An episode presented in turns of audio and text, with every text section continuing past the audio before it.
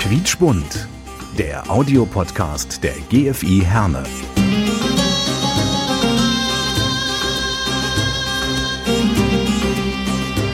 Wir verbinden Menschen. İnsanları birbirine bağlıyoruz. Noi colleghiamo le persone. نربط بين الناس Noi unim oamenii. Мы объединяем людей. nous lions les gens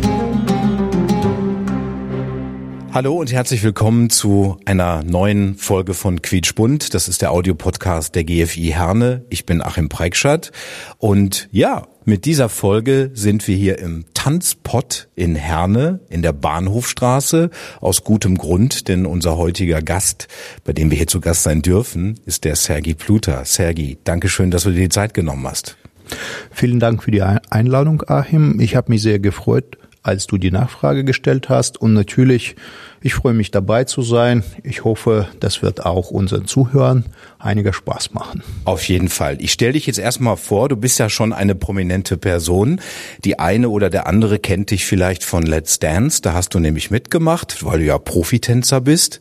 Ähm, hattest auch einige Fernsehauftritte in Fernsehshows, wo man dich sehen konnte.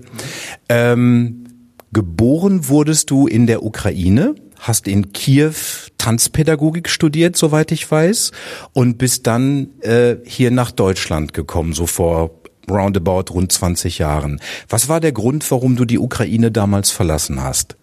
Ja, also das war tatsächlich vor 20 Jahren. Ich war mit meiner mit meinem Studium fertig und ich habe gesucht die Wege, was ich weitermache.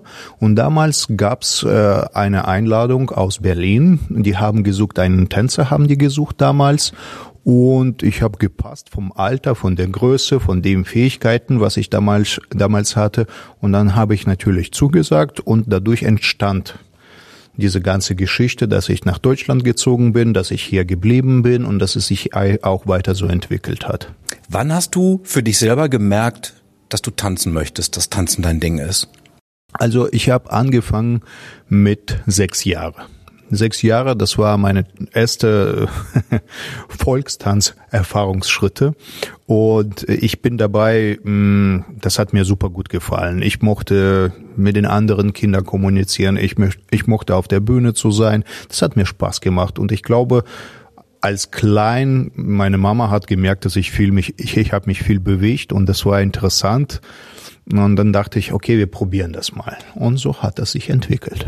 Spielt Tanzen, ich meine, das geht so im folkloristischen Sinne, spielt das in der Ukraine eine größere Rolle als hier in Deutschland? Ich meine, wir haben ja hier sicherlich in Bayern unten, wo dann auch sehr viel volkstümlich getanzt wird. Wie ist das in der Ukraine? Also das Tanzen in der Ukraine spielt natürlich eine ganz wichtige Rolle allerdings mehr in Kinder- und Jugendlichenbereich. Und äh, bei den Erwachsenen ist es nicht so stark entwickelt. Ähm, was hier mal wieder mal andersrum. Es ist mehr halt für die Leute, die, die ein bisschen erwachsener sind. Das hat wahrscheinlich damit zu tun, dass die Leute mehr Möglichkeit haben und können sich das gönnen ab bestimmten Alter. Und Tanzpädagogik, die du in Kiew studiert hast, bedeutet also, ja, dass du ausgebildet, ausgebildet wurdest, wie ein Lehrer anderen Menschen das Tanzen beizubringen. Ich habe tatsächlich in Kiew studiert nicht nur Tanzpädagogik, sondern es war viel mit Tanzen zu tun, so wie Ballett, wie Modern Dance, Jazz, Latein, Standard. Natürlich auf der ersten Stelle stand, dass wir selber tanzen können und auf der zweiten Stelle war, wie wir das beibringen, was wir damit machen können, wie das in den Gruppen entwickelt wird und wie man Einzelunterricht macht und so weiter und so weiter. Wenn mich nicht alles täuscht, sind so lateinamerikanische Tänze so dein Steckenpferd, kann das sein? Äh, nein. Nein. Also definitiv nicht lateinamerikanisch. Ich mag allgemein tanzen. Das, was mir meisten Spaß macht, ist nicht, wie ich tanze, zu welcher Musik, sondern mit wem. Also ich mag diese Form von Unterhaltung, weil Tanzen das ist eine Unterhaltung zu der Musik durch Körperbewegung und das ist das halt, äh, man kann nicht sagen, dass man jeden Tag eine lateinamerikanische Laune hat, weil lateinamerikanisch ist mehr für uns äh, Spaß, gute Laune, man äh, bewegt sich gerne. Es gibt Tage, wo man ein bisschen ruhiger ist und dafür gibt's andere Tänze. Hauptsächlich ist es immer so, man führt eine Unterhaltung mit dem Partner oder mit der Gruppe, wo man tanzt und so weiter. Und dann man spürt diese Gruppendynamik, Gruppendynamik und das ist das, was beim Tanzen so entscheidend ist. Ich tanze alles, wirklich sehr gerne. Wenn ich einen Partner zum Unterhalten habe, dann mache ich das gerne. Du hast bei Let's Dance unter anderem mit Stefanie Hertel getanzt. Äh, wie kam diese Paarung zustande? Wie seid ihr, wie habt ihr, wie habt ihr beide zusammengefunden? Also äh, bei Let's Dance ist es ist tatsächlich so, dass man ähm, wird vom vom Produktionsfirma zugelöst. Also äh, das wir suchen uns keine passende Person aus. Die sagen zu der Person gehört der und der Tänzer und das war's dann. Das war, äh, wir hatten natürlich unsere Kennenlernstunde. Wir, das ist am Anfang sehr spannend und aufregend, weil du weißt ja gar nicht, mit wem du da tanzt. Und ähm, und so, gesa so gesagt mh, hm, haben wir das einfach nur zugelöst gekriegt. Wir haben da keine große Möglichkeit auszusuchen oder auszuwählen. Jetzt hast du den Tanzpot hier in Herne, du hast aber auch einen Tanzpot noch in Gelsenkirchen, soweit ich weiß, also zwei Tanzschulen. Wie populär ist das Tanzen heute hier bei jungen Menschen beispielsweise? Entdecken die das wieder oder war das nie weg? Also das war, äh, das Tanzen ist allgemein heutzutage hat natürlich ein bisschen nachgelassen, weil die Zeiten ändern sich und äh, wir haben jetzt viel, viel mehr andere Richtungen, wo die Jugendliche sich interessieren. Allerdings ist es nicht ganz weg und durch Let's Dance und andere Aktivitäten kommt das wieder in Gang.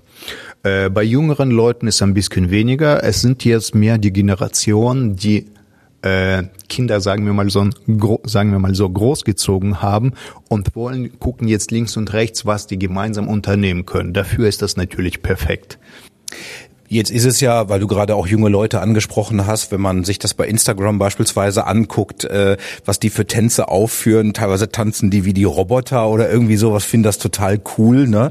Äh, da ist auch sehr viel Akrobatik teilweise dabei. Ist das für dich eigentlich noch ein Tanz, wo du sagst, besser so als gar nicht? Oder bist du eher so jemand, der sagt, komm, klassische Tanzschritte muss man drauf haben? Äh, äh, Art und Weise, wie man tanzt, spielt eigentlich keine Rolle, weil ähm, es gibt, ich weiß nicht, von wem ich das gehört habe, aber das war ganz, ganz cooler Beispiel. Und das fand ich wunderbar. Äh, es gibt Leute, die finden ganz toll, wenn Ballettaufführung stattfindet. Und es gibt auch Leute, die die sehr gerne zu einem afrikanischen Tanz schauen, wie die Leute da um den Feuer rumtanzen. Es gibt immer Dinge, die begeistern. Und Tanzen uns ist einer davon, was eigentlich dazu fügt, Menschen zu begeistern. Und dadurch, dass die Menschen alle unterschiedlich sind und dementsprechend alle Menschen, man kann nicht mit dem gleichen Tanz begeistern. Also ich finde, dass allgemein Tanzen ist eine Form für Unterhaltung und man soll eigentlich den Weg finden, wo man sich am meisten oder am besten unterhält. Das ist der Punkt. Früher war es ja so, man hat in der Tanzschule beim Tanzunterricht hat man seine Partnerin oder seinen Partner kennengelernt, sich vielleicht auch verliebt, geheiratet oder sonst was. Spielt das heute auch noch eine Rolle? Oh, heute ist, äh, ich finde, das ist ganz toll, weil eigentlich das ist, äh, weswegen mag, mag ich meinen Beruf, weil es gibt Leute, die sich kennenlernen, die heiraten, dann tanzen die bei uns zu dritt. Ich meine, wenn die Frau schwanger wird, dann kommen die mit dem Kind und wir haben manchmal sogar komplett tanzende Familien bei uns. Und das macht, das macht richtig Spaß. Gibt es eine Nachfrage nach so Tanzarten wie Hip-Hop oder sowas äh, bei dir in der Tanzschule? Kann man sowas bei dir auch lernen oder nur in Anführungsstrichen klassische Tänze? Also äh, natürlich Hip-Hop, Street Dance oder Shuffle und so weiter. Es gibt die moderne Richtungen für die Jugendliche, für die Kinder. Die Nachfrage gibt es immer. Und äh, bis vor kurzem haben wir einiges angeboten. Jetzt suchen wir einen passenden Lehrer dazu. Zu Zeitpunkt haben wir das nicht. Ich sagte es ja zu Eingang schon, man kennt dich auch aus dem Fernsehen. Hast du noch mal irgendwelche Ambitionen, noch mal im Fernsehen vor Kameras und Publikum zu tanzen? Oder sagst du, ich habe die Erfahrung gemacht, mir reicht das? Das ist eine sehr gute Frage. Ich frage mich selber oft, ob ich das machen würde oder nicht. Wenn die Gelegenheit da ist, mache ich das gerne. Aber das ist jetzt nicht dringend notwendig, sich nochmal beweisen.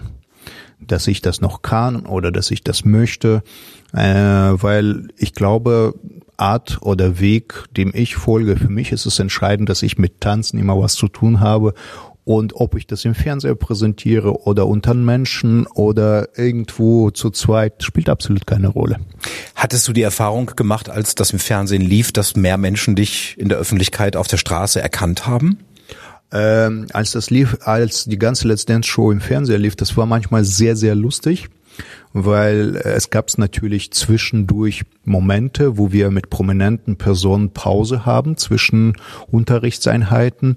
Da sind wir in die Stadt gegangen, haben Kaffee getrunken, was gegessen und ich weiß noch ganz genau, das war in Köln. Wir waren, wir hatten so eine halbe Stunde Pause eingelegt, da waren wir draußen und wir laufen mit Stefanie, quatschen über irgendwas. Sie steht neben mir und ich würde von irgendeinem Passanten angesprochen. Ah, das ist der von Let's Dance. Und neben mir steht Stefanie und sie wird nicht angesprochen.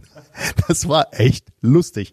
Und äh, natürlich, das kommt zur Sache und es wird öfter so, je mehr man sich bekannt macht, desto öfter wird man angesprochen, desto öfter wird geredet.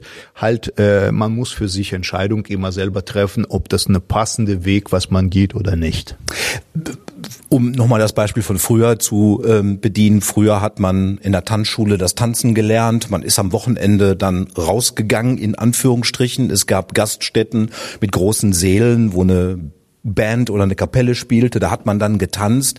Das ist ja heute eigentlich eher weniger, ne, dass man zum Tanzen am Wochenende rausgeht irgendwo, weil wo ist das heute noch möglich? In Clubs und in Diskotheken, aber da sieht das Tanzen ja eher so aus, dass man, weiß ich nicht, wie ein Indianer unter die Decke springt oder wie auch immer. Das hat ja jetzt nichts mit klassischem Tanzen zu tun. Wo kann ich denn heute noch, wenn ich Lust drauf habe, am Wochenende richtig schön tanzen? Also es ist tatsächlich so, dass wir versuchen, diese mh, Art, alte Art und Weise, dass man äh, am Wochenende gehen tanzen gehen kann. Das ist äh, so, dass wir in den Tanzschulen tatsächlich anbieten. Es gibt ein paar Lokale, allerdings nicht, wo Standard und Latein angeboten wird, wo mehr Disco Fox angeboten wird, wo wird immer mehr Schlager oder moderne Musik angeboten. Aber hauptsächlich es wird auf die Tanzbälle bezogen, wo die Tanzschulen ganz viel und äh, einen großen Angebot im Jahr machen, was wir von unserer Tanzschule machen. Wir machen mindestens fünfmal fünf Veranstaltungen im Jahr. Wir machen so, so eine coole Geschichte mit der Stadt zusammen. Das war damals Tanzbrot auf dem Boot. Das war ganz schön. Wir sind durch Hern, äh, Rhein-Herne-Kanal äh, geschwommen. Äh, wir bieten natürlich Weihnachtsfeier, Oktoberfeste. Das versuchen wir alles mit einer lockeren Atmosphäre mit Tanzen zusammen verbinden, dass die Leute nicht nur aufs Tanzen bezogen sind, dass sie auch Spaß haben und Unterhaltung in verschiedener Formen haben. Also ich gebe ja die Hoffnung nicht auf, dass wir dich doch nochmal im Fernsehen sehen werden, vielleicht als Juror irgendwo in einer Jury und äh, lassen wir uns da mal überraschen. Ich habe es gerade ja schon erwähnt, du bist in der Ukraine geboren, du hast in Kiew studiert und äh, wir kommen an einem Thema leider nicht vorbei, das seit über drei Monaten die ganze Welt beschäftigt beschäftigt.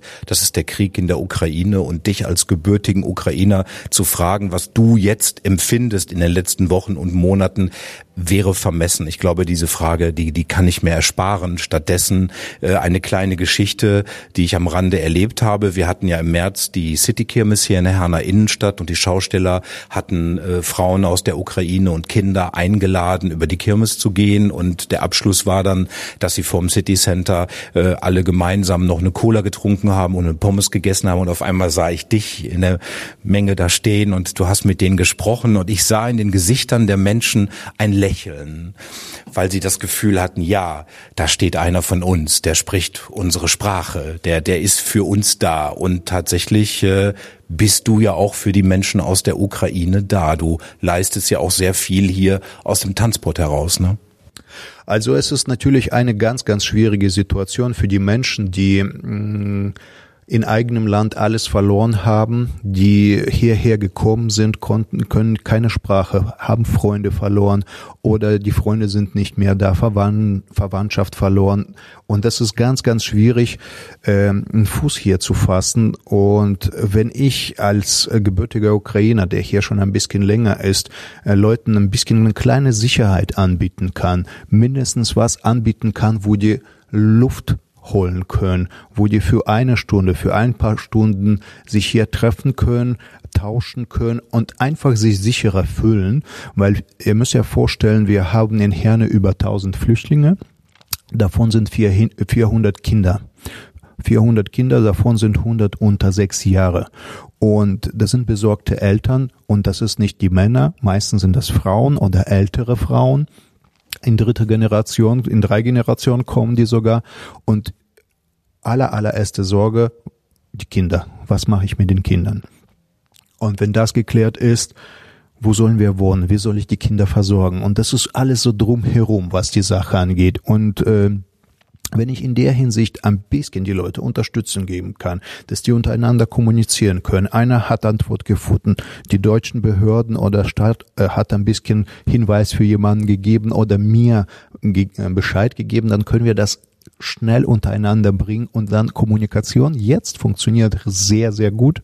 Am Anfang, das war relativ schwierig weil ähm, das waren drei Seiten. Die Ukraine, äh, die die die freie Helfer, die die die aus unserer Seite gekommen sind und Staat. Alle wollten das Gleiche, aber Kommunikationspunkt war noch schwierig. Und jetzt es funktioniert eigentlich ganz gut.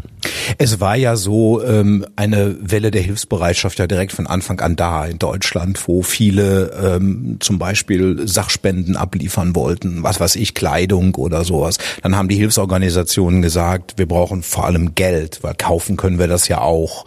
Ähm, was würdest du Stand heute sagen, ähm, was wird am dringlichsten benötigt für die Menschen, die jetzt hier sind beispielsweise? Woran fehlt es da?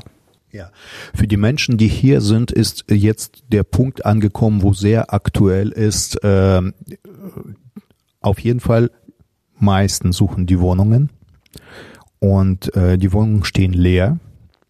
Und ihr müsst ja vorstellen, wenn du in eine Wohnung, äh, was leer ist, reinziehst, du brauchst natürlich was für die Küche, die Geräte, du brauchst Möbel, du brauchst Bett, du brauchst einen Schrank, immer das Nötigste. Und natürlich äh, jetzt äh, die Leute, die, die hier sind, die suchen einfach eine Möblierung, die suchen auch eine Kraft, die beim Umzug helfen kann, weil es sind Frauen mit Kindern, die können nicht einfach so einen Schrank heben und tragen oder Waschmaschine heben und tragen. Aber das ist auch so ein Punkt, wo wir auch gute Lösungen gefunden haben. Nichtsdestotrotz suchen wir immer Leute, die in der Hinsicht helfen können. Äh, und mit der Stadt hat das gut funktioniert. Wir kooperieren auch mit den anderen Leuten und es klappt. Stück für Stück wird das gelöst. Der einfachste Weg natürlich, äh, Probleme zu lösen, das sind nicht die Sachen spenden, aber das hilft auch schon sehr gut, sondern wirklich den direkten Kontakt zu den Menschen, weil es ist unterschiedlich von Familie zu Familie, was da gebraucht wird. Und da hast du schon absolut recht mit, wenn man ein gewisses Geld auf dem Konto hat und muss ein Problem lösen, ist es relativ einfach, bis man irgendwas gefunden hat, was passend ist. Ähm, wie sind denn die Menschen aus der Ukraine hier untereinander vernetzt? Sind die überhaupt vernetzt untereinander? Haben die eine zentrale Anlaufstelle, wo die sich austauschen können, weil die sich ja wohl teilweise auch selber gar nicht kennen, weil die ja aus verschiedenen Bereichen in der Ukraine kommen. Da treffen ja teilweise auch Fremde auf Fremde in einem fremden Land.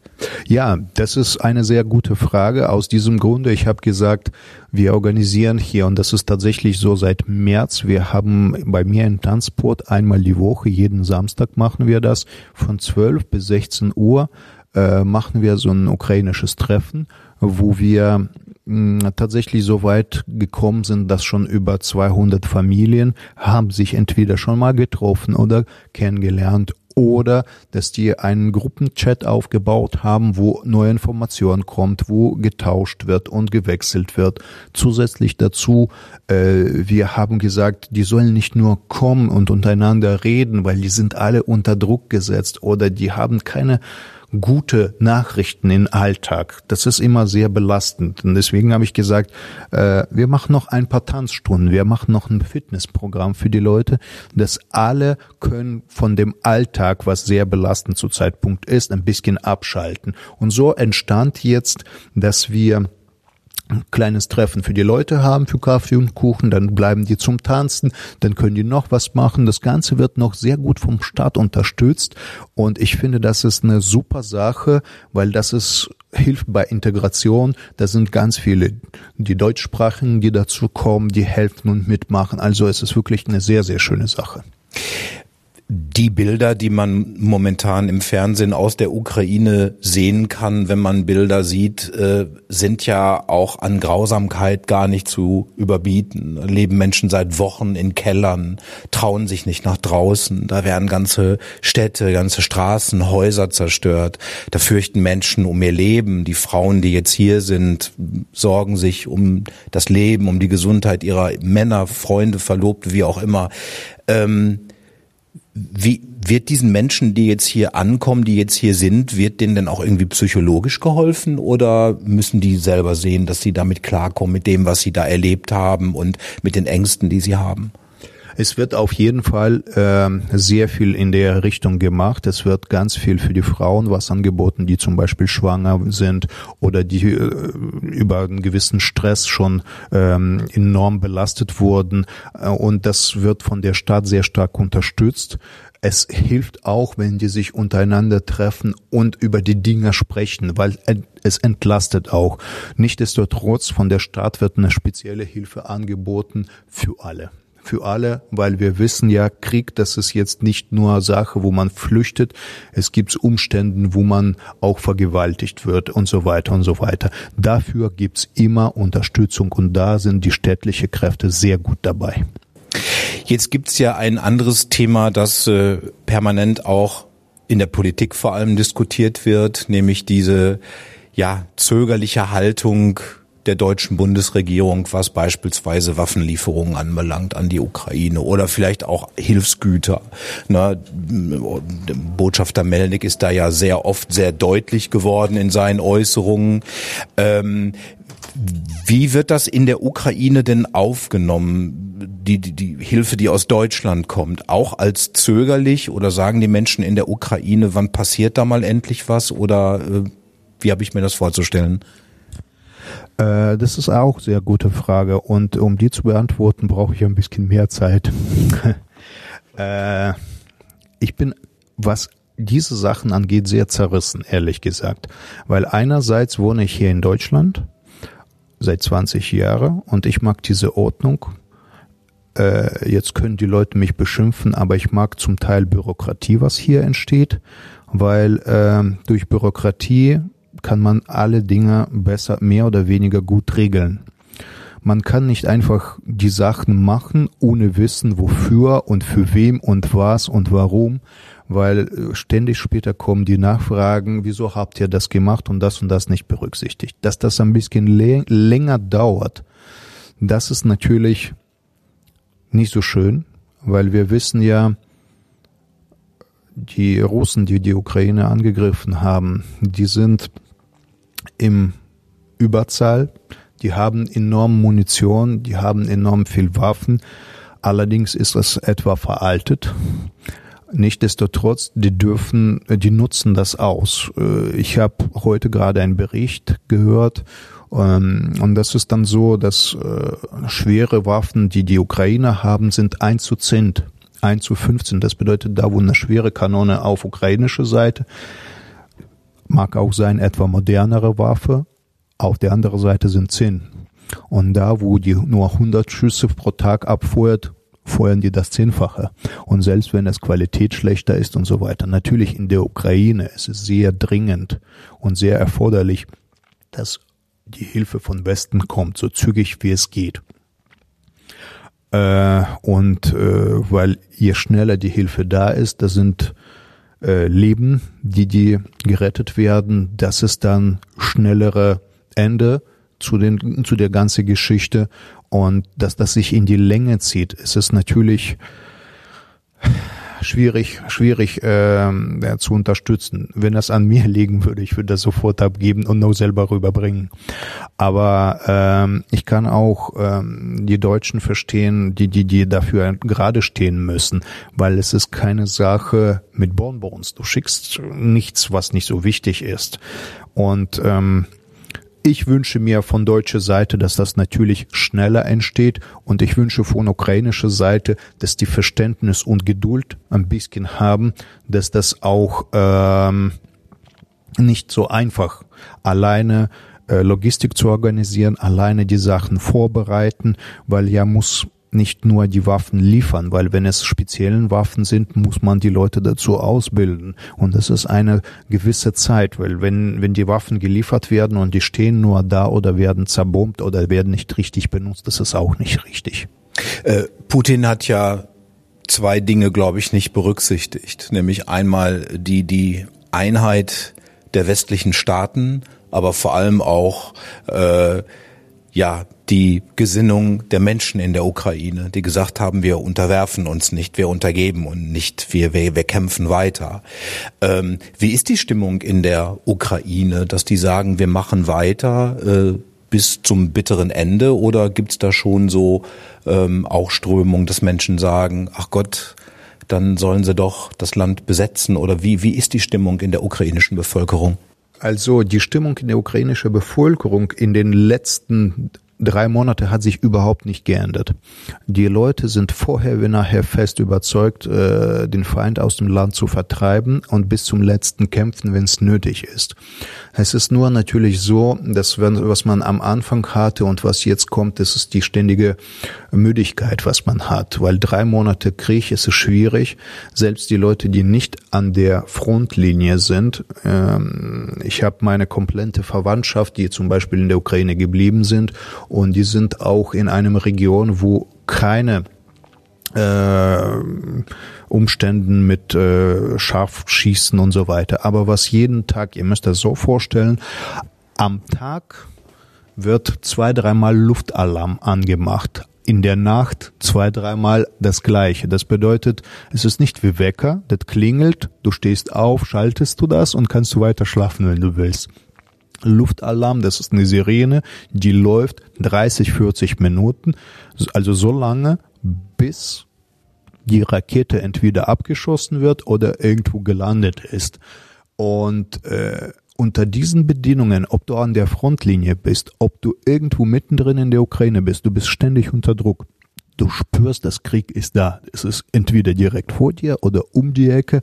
Und die Leute allein dass die das ständig haben. Die müssen Sachen packen, Kinder packen, in Keller, dann wieder zurück. Das sind die Bedingungen, wo du übermüdet bist. Egal wie stark und kräftig du bist, das Konzentration lässt nach und so weiter und so fort. Umso wichtiger, dass man versucht, das Ganze so schnelles Ende zu finden, wie es nur möglich ist. Natürlich eine sehr schwere Situation, weil Putin wird nicht aufhören, weil er sein Gesicht nicht verlieren will. Die Ukraine wird nicht aufhören, weil sie ihr Gesicht nicht verlieren will. Und trotzdem hoffen wir alle, weil jede Minute, jede Sekunde zählt, dass dieser Krieg so schnell wie möglich zu Ende ist. Ähm, bleiben wir nochmal bei der Ukraine, ein Land, das sich sehr verändert hat, ein Land, das im Aufbruch ist. Ähm, was sind so die gravierenden Dinge aus deiner Sicht, die sich vielleicht in den letzten 20 Jahren sogar, in denen du hier in Deutschland lebst, in der Ukraine verändert hat? Was ist heute anders, wenn wir den Krieg mal ausklammern, als damals? Erstens, vor mehreren Jahren hat Ukraine hat sich entschieden, ohne Atomwaffen zu leben. Die hat, äh, die Ukraine hat Waffen abgegeben und das war eine gewisse Sicherung wo die gesagt hat, zum Westen, zum Osten, weiß was ich, zum Süden, zum Norden, wir wollen unser Leben frei entscheiden. Und ähm, wir haben tatsächlich in der Ukraine seit Jahren mehr den Weg gegangen, demokratisch zu werden, Meinungsfreiheit, Entscheidung zu treffen. Wir wissen alle, ein Mensch ist nur dann ein freier Mensch, wenn er frei für die Entscheidungen steht. Und das, was wir jetzt sehen auf russischer Seite, es ist leider kein demokratisches Land äh, und äh, die Leute haben keine Möglichkeit, was offen und frei zu sagen. Das, was in der Ukraine sich geändert hat zu damaligen Zeiten im Sowjetunion und jetzt, wir konnten ganz offen sprechen über Präsident. Der ist eine Lusche, der, der, der kann das nicht. Und das wurde nicht verboten. Und das, was wir in Russland sehen, Das ist nämlich der Punkt Nummer eins. Punkt Nummer zwei, äh, durch die offenen Grenzen. Man hat auch viel, viel miterlebt, wie es in Europa weiter funktioniert. Die Leute haben sich viel integriert, Beispiel ich. Und äh, das hat sich immer ganz gut entwickelt. Und äh, ich finde immer persönlich, Ukraine hat sich natürlich entschieden, Richtung Westen zu gehen. Und diese Entscheidung wieder freie Entscheidung war so, dass die gesagt hat, wir möchten mehr da, wo schöner ist, wo gibt's Arbeit, wo man weiß, wie man Arbeit zu schätzen hat. Wenn man Leistung anbringt, wird das dementsprechend, dementsprechend belohnt und so weiter. Was wir in Russland haben, wir haben natürlich sehr korruptes Land. Man will ja nicht sagen, dass in der Ukraine das komplett nicht da ist. Wir haben überall, überall korrupt, äh, korrupte Leute. Nur halt die Möglichkeit, Richtung Westen, Richtung Demokratie sich zu entwickeln, war viel größer, viel intensiver. Und ich glaube, das ist die Sache, die Wert hat verändert das meiste. Weil damit lebt alles. Ökonomie, Entwicklung, kulturellen Sachen, alles hat damit zusammen zu tun. Dennoch ähm, gibt es ja viele Dinge auch, die die Ukraine und Russland miteinander verbinden. Ne? Vielleicht sicherlich, äh, ähm, weiß ich nicht, geschichtliches, aber auch äh, Lebensweisen, Kulturgut oder so. Ähm, geht das jetzt so ein bisschen verloren in der Ukraine? Also das ist jetzt nämlich ein sehr schweres Thema. Am Anfang, und äh, ich werde jetzt ein bisschen abweichen von der Frage, weil ich habe mich schon sehr häufig gefragt, wie ist der Standpunkt zu den nicht Russen als Person, sondern als Nation? Weil wir haben auch ganz viele Russen, die hier leben. Die haben sich schon seit Ewigkeit integriert und äh, die haben komplett andere Meinung zu den Leuten, die die in Russland jetzt sind. Und da, wo ich nicht so schönes Gefühl habe, dass die Leute werden alle gleich angeschaut. Also für mich ist es halt wichtig, dass das äh, jetzt nicht so extrem weil jeder Mensch ist anders. Man soll nach Meinung fragen, man soll mit Menschen sprechen, um zu wissen, wie sie er ist. Man soll jetzt nicht sagen, ah, du bist ein Russe, du musst weg. Das geht nicht. Also das, das ist, ich glaube, dass äh, wo wir überhaupt äh, unser Leben lang gekämpft haben für nicht nur Meinungsfreiheit, auch, dass die Leute äh, nur weil sie Russen sind anders behandelt werden. Und jetzt zurück zu, zu deiner Frage. Äh, ich spreche, telefoniere mit meinen Verwandtschaft, mit meinen Bekannten, mit den Leuten, die zu tun haben, die im Krieg sind, die die, die äh, Krieg unterstützen oder beziehungsweise die Kämpfer, die im Krieg sind, unterstützen. Und ähm, am Anfang war relativ neutrale Meinung und die Hoffnung, dass es tatsächlich die Leute, die in den Krieg gezogen sind, die nicht so viel gewusst haben, wo die hingehen. Aber nachdem, wo wir Sachen erlebt haben, dass die Städte komplett zerbombt sind, dass das Gewalt ohne Ende, es wird sehr viel geraubt, es wird alles kaputt gemacht und das macht nicht Putin oder Gruppe, die an Putin dazugehört. Das machen die breite Masse von den Menschen, die in unser Land eingedrungen sind und das ist jetzt nicht nur eine Person oder zehn Personen, das sind mehrere tausend Personen. Und natürlich, da ändert sich die Meinung von Ukraine. Am Anfang, die waren noch Hoffnung, voller Hoffnung, dass die Russen sagen, das ist, da geschieht Unrecht, das kann nicht sein. Wir wehren uns, wir stellen uns dagegen. Und jetzt mit der Zeit passierte nichts und wird nur schlimmer. Und dann natürlich jetzt, äh, ich bin 100% sicher, mindestens drei bis vier Generationen wird dauern, bis der Russe und Ukraine ich spreche jetzt nicht von den Russen, die hier leben oder die Russen, die normal reden, sondern ich spreche von den Leuten, die unter russischer Propaganda so stark eingesetzt sind, dass man mit denen über nichts vernünftig sprechen hat, kann. Äh, da wird von denen die Geschichte umgedreht. Äh, da werden die Sachen äh, umgelegt, dass die ukrainische Sprache existiert nicht. Das ukrainische Volk war, gab es nie als Volk da und so weiter und so weiter. Also einer von den größten europäischen Ländern, wenn ein zweitgrößte europäische Land, wenn man so überlegt, und die existierte nie, das kann ich mir nicht vorstellen. Und äh, natürlich, da ist die Meinung von der Bevölkerung, die gerade in der Ukraine so viel Leid erlebt, die wollen mit Menschen nichts zu tun haben. Am besten wollen die tatsächlich alle tot sehen. Heimat fragen wir in jeder Folge. Wo würdest du sagen, wo ist deine Heimat? Gibt es da so einen fixen Punkt, wo du sagen würdest, das ist meine, da ist meine Heimat? Und was macht Heimat für dich aus? Ja, also äh, ich bin jetzt schon über 40 Jahre alt und das ist so mein Kindschaft, als, als ich Kind war, als ich Jugendliche war, studiert habe, das habe ich alles in der Ukraine verbracht. Mein Erwachsenenleben habe ich jetzt komplett hier in Deutschland verbracht und das, was ich in meinem Leben erreicht habe, äh, das ist hier. Das ist hier in Deutschland. Mein bewusstes Leben, sagen wir mal so, das ist hier in Deutschland. Das ist alles, äh, was mich unheimlich entwickelt hat, äh, das war hier die Wurzeln, die ganzen Grundlagen, äh, das, äh, wieso ich das unbedingt machen wollte, wieso ich mich hier durchgesetzt habe, wieso ich das erreicht habe, ist da. Äh, sagen wir mal so, ich bin jetzt wie ein Baum, der verwurzelt in der Ukraine ist, aber die Krone in Deutschland hat. Oh, sehr schön gesagt, sehr schön gesagt.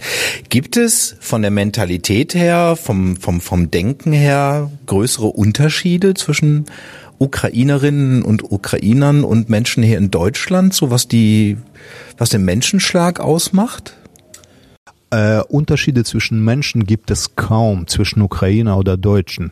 Es gibt, äh, wir sagen immer Mentalität, aber was ist Mentalität? Ähm, wenn wir jetzt eine große, also für mich ist es natürlich, wir, die Deutschen sind immer für ihre Pünktlichkeit bekannt, für etwa mehr Bürokratie bekannt und äh, die sind sehr exakt, sehr penibel.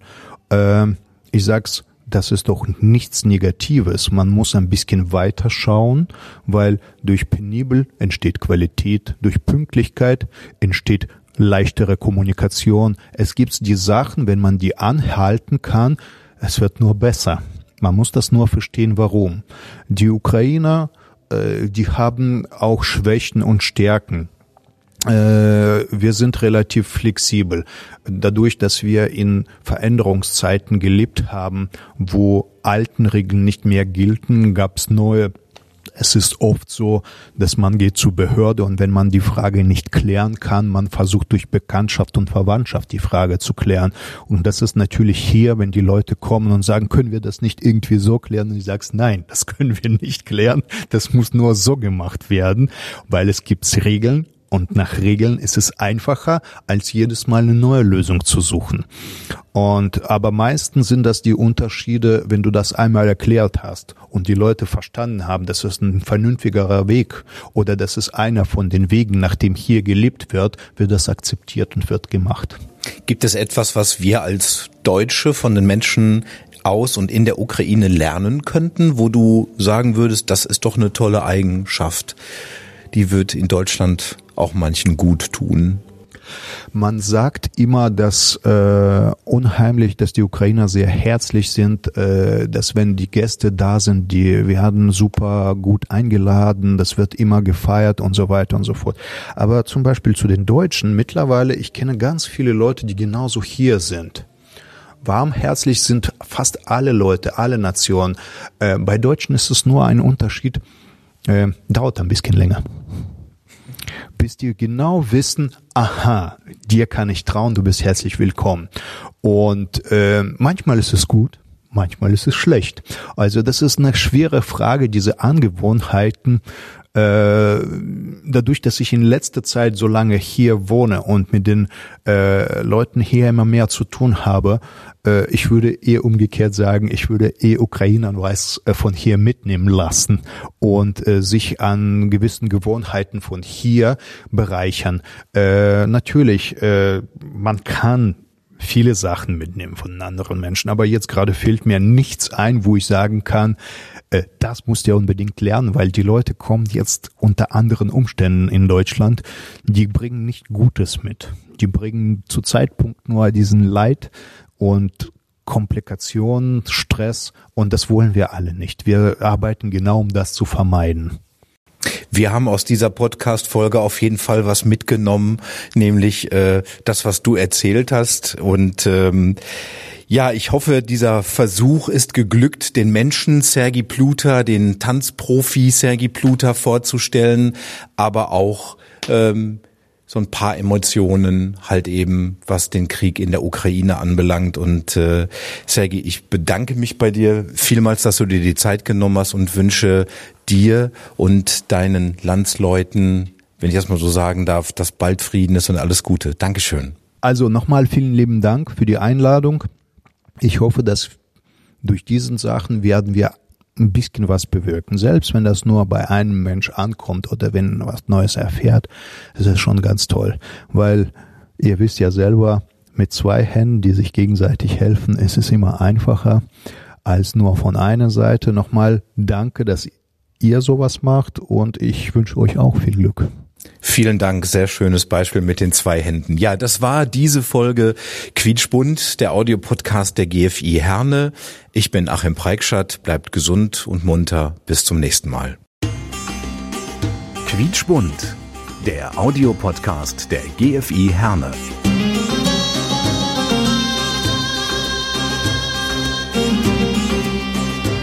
Wir verbinden Menschen. İnsanları birbirine bağlıyoruz. Noi colleghiamo le persone. نربط بين الناس Noi unim oamenii. Мы объединяем людей. Nous lions les gens.